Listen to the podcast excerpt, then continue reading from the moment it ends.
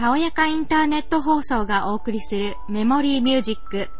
こんにちは。メモリーミュージックのナビゲーターを務めます伊藤です。今回は偉人たちの名言から夢を諦めない名言をご紹介します。夢を諦めない名言集。あなたの大きな夢を苗させるような人間には近づくな。大したことのない人間ほど人の夢にケチをつけたがるものだ。誠に技量の大きな人間は自分にも成功できると思わせてくれる。マーク・トゥエイン夢を求め続ける勇気さえあれば、すべての夢は必ず実現できる。いつだって忘れないでほしい。すべて一匹のネズミから始まったということを、ウォルト・ディズニー。報道には常に危険や代償が伴う。しかしそれは行動せずに楽を決め込んだ時の長期的な危険やコストと比べれば取るに足らない。ジョン・ F・ ケネディあなたの時間は限られている。だから他人の人生を生きたりして無駄に過ごしてはいけない。ドグマ、競技、常識、既存の理論にとらわれるな。それは他人の考えた結果で生きていることなのだから。他人の意見が雑音のようにあなたの内面の声をかき消したりするようなことのないようにしなさい。そして最も重要なのは自分の心と直感を信じる勇気を持ちなさい。それはどういうわけかあなたが本当になりたいものをすでによく知っているのだから。それ以外のことは全部二の次の意味しかない。スティーブ・ジョブス人間は自分に起こった問題を環境のせいにする癖をやめねばならぬ。そして自分の意志、信念と道徳に基づく自分自身の取るべき道、訓練することを再び学ぶべきだ。アルベルト・シュバイツァー金よりも大事なものに評判というものがある。世間で大仕事をなすにこれほど大事なものはない。金なんぞ評判のあるところに自然と集まってくるのさ。坂本龍馬。人の言うことなんて気にしちゃダメだよ。こうすればああ言われるだろう。こんなくだらない感情のせいでどれだけの人がやりたいこともできずに死んでいくのだろう。ジョン・レノン人間にとって成功とは一体何だろう？結局のところ自分の夢に向かって自分がどれだけ挑んだかが努力したかどうかではないだろうか。岡本太郎翼を持たずに生まれてきたのなら翼を生やすためにどんな障害も乗り越えなさい。ココシャネルあなたの心に従って行きなさい。そうすれば最後にはきっとうまくいく。ボブ・ディラン。それではここで音楽をお聴きください。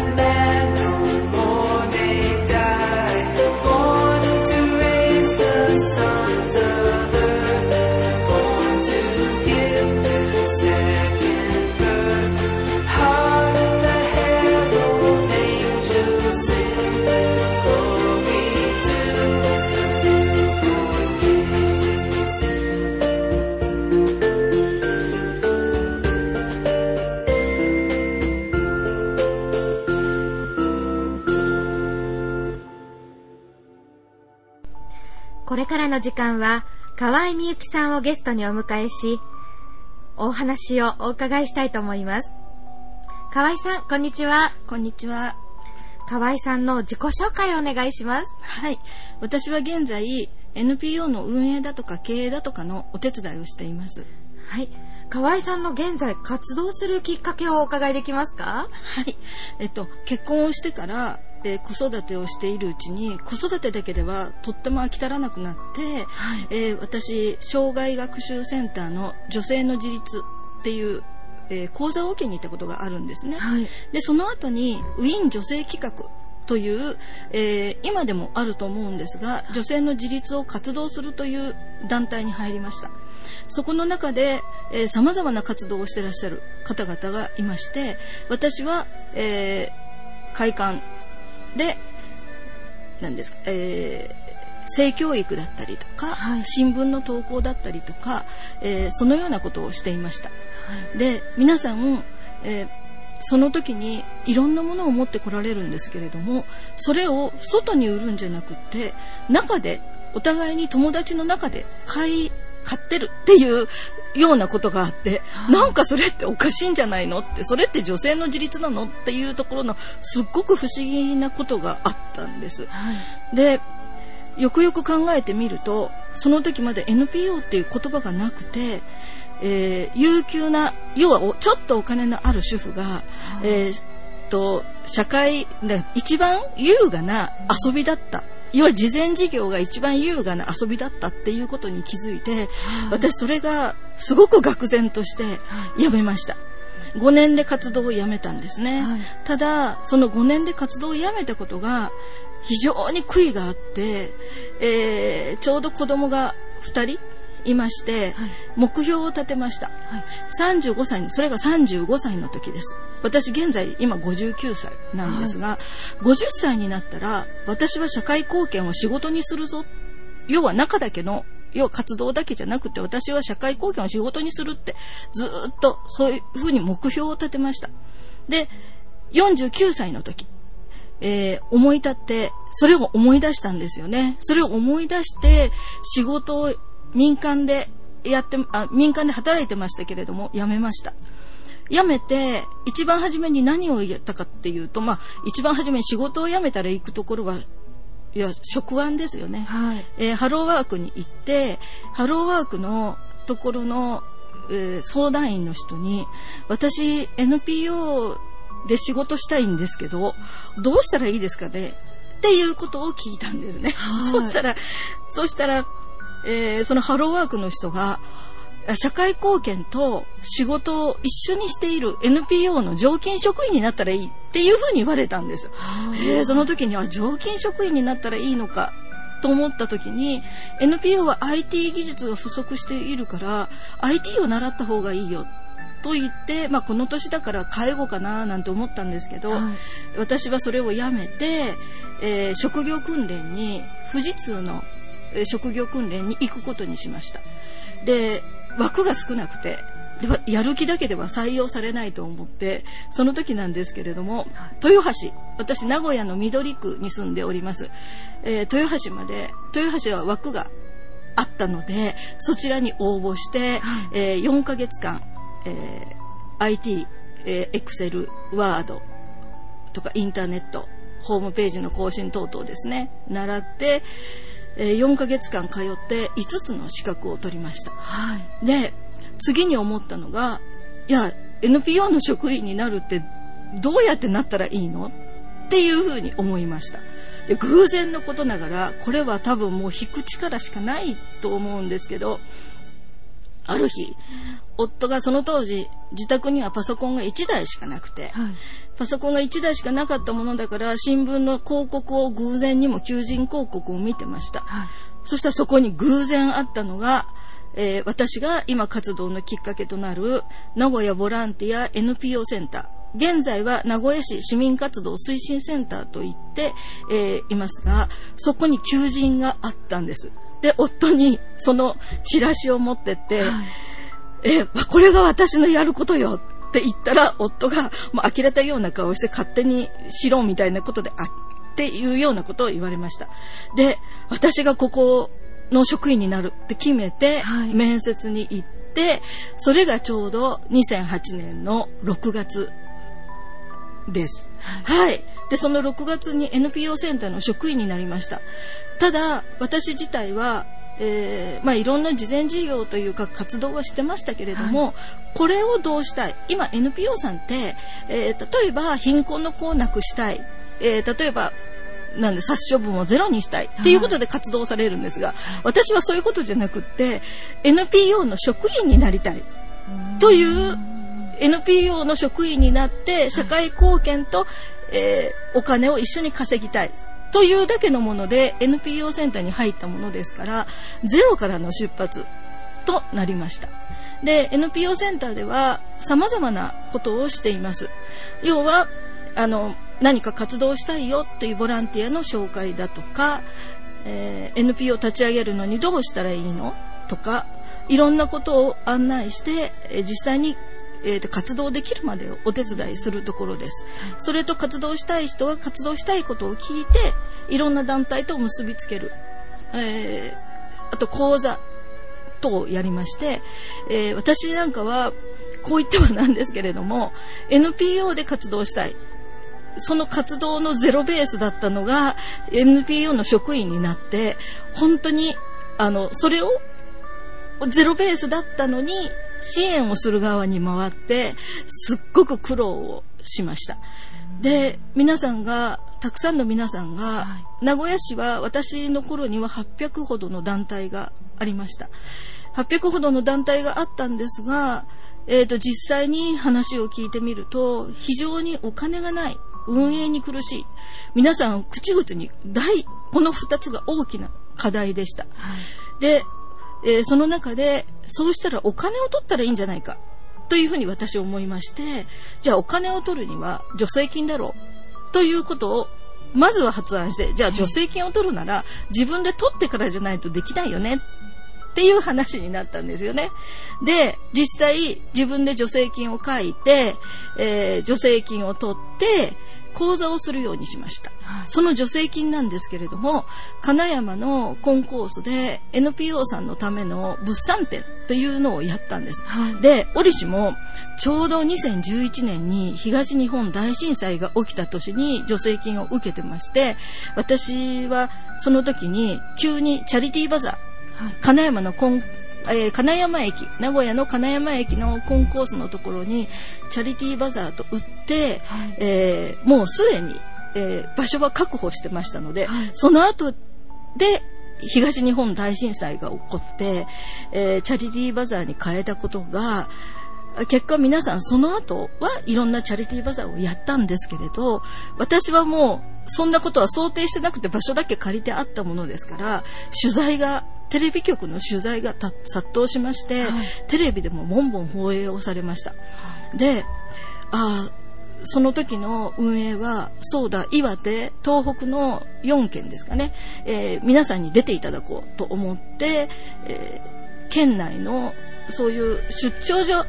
県のいろんな方々の県の出張所みたいのがあるんですがそこで掛け合って出てもらうことにしました。売上は100万円はい。それの半分を、はい、えー、東北に送って、あとの半分を、え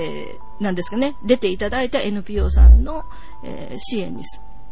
にするというようなことを、まずは一番初めに、まずはそれをやりました。それをやったきっかけは、やはり皆さん、いろんな障害の方とか、あの、様々な支援をしているのに、結構、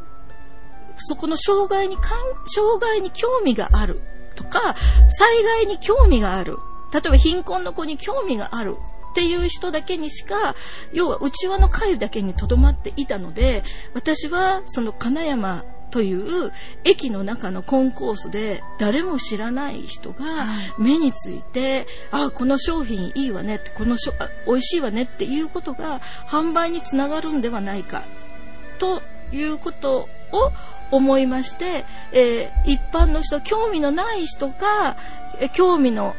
興味のない人もそのものによってそれを買うことによってあこんな活動をしてるんだこういう人たちがいるんだっていう思いを、まあ、つなげていただきたいということを思ってやったんですね。はい、で、まあそういうことがきっかけあそういう自分がまずは取って講座を始めたっていうのがきっかけだったんですけれども実は講座の中ですごいことが起きました。はいえっ、ー、と、助成金を取ったから、無料で開催しましたって言うんですね。はい、で、私が助成金の講座をした時に、いやいや、無料で開催したら、同じサービスは、次の、次に同じサービスも、今まで無料だったのに、えー、それを同じサービスして、えー、助成金が取れて、取れてなくって、有料にするじゃないですか。皆さん、はい、例えば、無料って言ったって自分の交通費だとか人件費だとかっていうのは手弁当でいいと思ってらっしゃるかもしれないんですが、えー、なので私が一番初めに言ったのは助成金が取れたからといって、はい、無料にはしないでください。同じサービスはえー、同じサービスを受けるときに、今まで無料だったものが、有料になったら皆さん来ないですよね。そうですよね。ね、本当にそう思ったんですよね。まずはそれを言ったんですが、結果的にお金を取るだけじゃダメだな、これはっていうふうに思ったんです。えー、どんどん続けていくために、助成金は単なる取れた1年2年は手弁当でなんとかできる。でも NPO って3年節って言われるのはご存知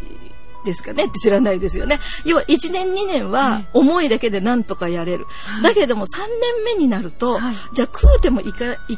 行かなければいけないわけで、食うていかなければいけないのだったら、今日の無料の活動か、今日の有料の働仕事か、はい、どちらを取りますかっていうと仕事を取るんですよね。そうすると、結果、皆さんどんどんスタッフが離れていって、理事長だけが頑張るっていうような、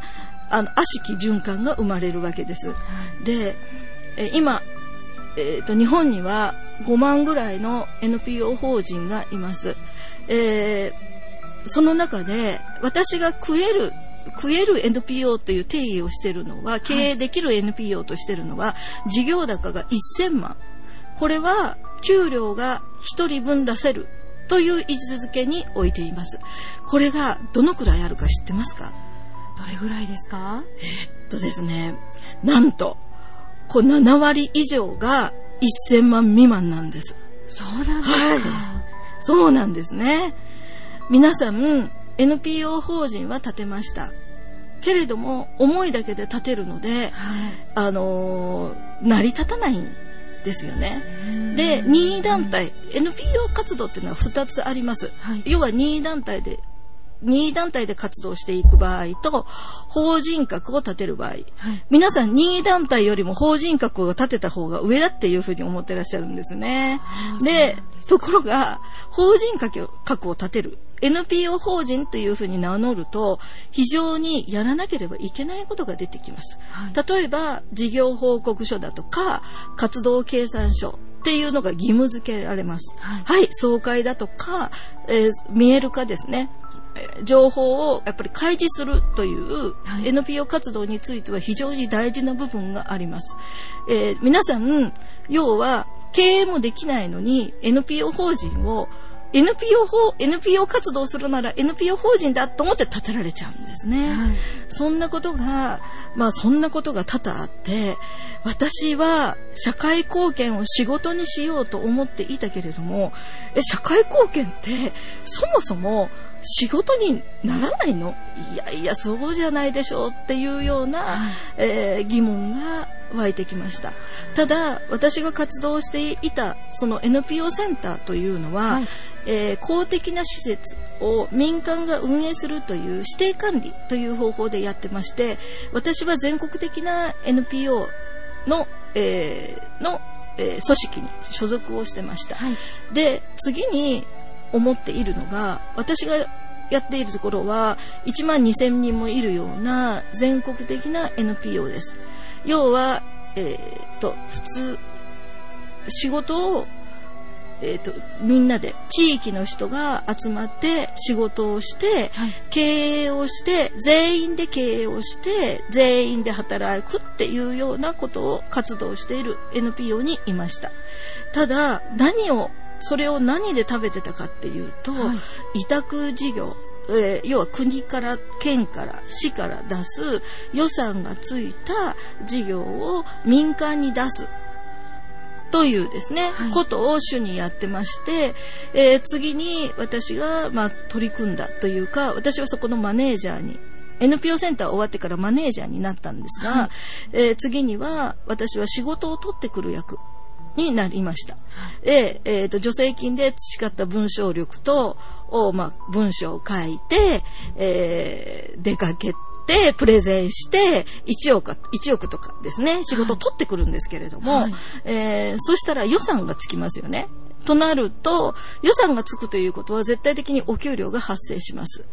えー、となると、事業高っていうのはもちろん上がります。はい、ただ、この事業高を維持するために、次から次へと自分たちが意図していないことでも取る、仕事を取るという行動に出ます。はい、で、私はその時が、要は今の、な今の活動の原点になったのが、はい、その時が要は NPO を経営している要は委託事業だけを取ってきて、えー、取ってきてプレゼンして、書類出して、えー、取ってくることが経営をしてるっていうことと勘違いをしてたんです。で、えー、私どんどんどんどん仕事取りまして、10億ぐらい取ったことがあります。はい、えー、事業高として。それは確かに、それはすごいですよね。ね私もすごいと思います。それというのは、ただ、私は取ってくるだけで、プレゼンをして、新しい事業が始まると、人をつけます。責任者をつけます。で、責任者をつけた時に、えこう、全くいろんなやったこともない想定のものを企画書を書いて出すので、全くやったことない人が責任者につけます。次に私が仕事を取ってきたのに、今度は尻拭い。要は途中で授業が頓挫するから尻拭いをしなきゃいけない羽目になったんです。でそんなことから何やってんだろう仕事取ってきて、えー、せっかく行政からも認められて、えー、来たのにもうなんでまた責任者つけて仕事がダメになってで本部から尻拭いに行けって言われるんだろうっていうふうにすっごくその悩んだ時期がありました。で、何かが違うな。うん予算を取ることが要は目的になってしまっていてそれぞれ全国なので、はい、全国的にどこの事業本部がいくらどこの事業本部がいくらっていうふうに、えー、まあ総会の時に表彰されたりします。はい、で初めはその表彰がすっごく目標で私も表彰されました、はい、それが目標だったんですけどなんか違うな。それって目的がそうすることによって新し新しい事業が出るためにやったこともないことををさもやったように書いてプレゼンをして取るという取っていく。それを失敗しない失敗失敗というかだんだんダメになって、えー、結果的に尻拭いをしてというような運営の方法ではいや何のためのいや社会事業かわからないなというふうに思って、はい、何かどこがいけないんだろうっていうふうに思いました。はで、ちょうどその時に、えー、ある委託事業をやってた時に、その尻拭いをしてた時に、今、株式会社夢ここという会社も経営をしてるんですが、はい、この前身がそこの委託事業をやってたところの人たちと、えー、出会った異業種交流会なんです。はいはい、でその異業種交流会というのは経営要は社長たちが集まる会で、私はもう民間辞めてからずっと NPO バタが8年ほど続いてましたので、はい、なんか会社と NPO って超えるに超えられないような間かな。しかし、その時やってた事業が地域、要はえーと、定年間近になったら地域に目を向けてくださいねという県の事業だったのでそう新しく、えー、県の事業だから無料なんですけれども新しく会社に導入してもらうことが必要なので、まあ、営業として異業種交流会に参加したことがきっかけなんですが、はい、そういったことからまあいや、なんか交流してたって面白くないから、何かやろうというきっかけで、まあ、株式会社の夢ここっていうのが立ち上がったんですね。はい。はい。まあ、そんなことがきっかけで、あの、なかなか困難を抱える人たち、要は食えないのに食え、食おう。実際的には NPO を立てたら皆さん食えると思ってるんですが、はい、食えない結果的には食えない、はい、結果的には活動がしぼむ、はい、えー、じゃあ何のために活動をやってるのっていうことがありまして、えー、私が、えー、その食える NPO を作れば何ですか私が NPO 食える NPO を作りたい、はい、というふうに思った。っていうことが株式会社を立ててから経営の仕方が分かりましたので、はい。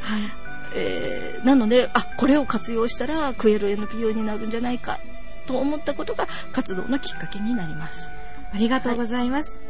今日はゲストに河合美樹さんをご紹介しました。次回も引き続きお話をお伺いしてまいります。それでは次回もお楽しみに。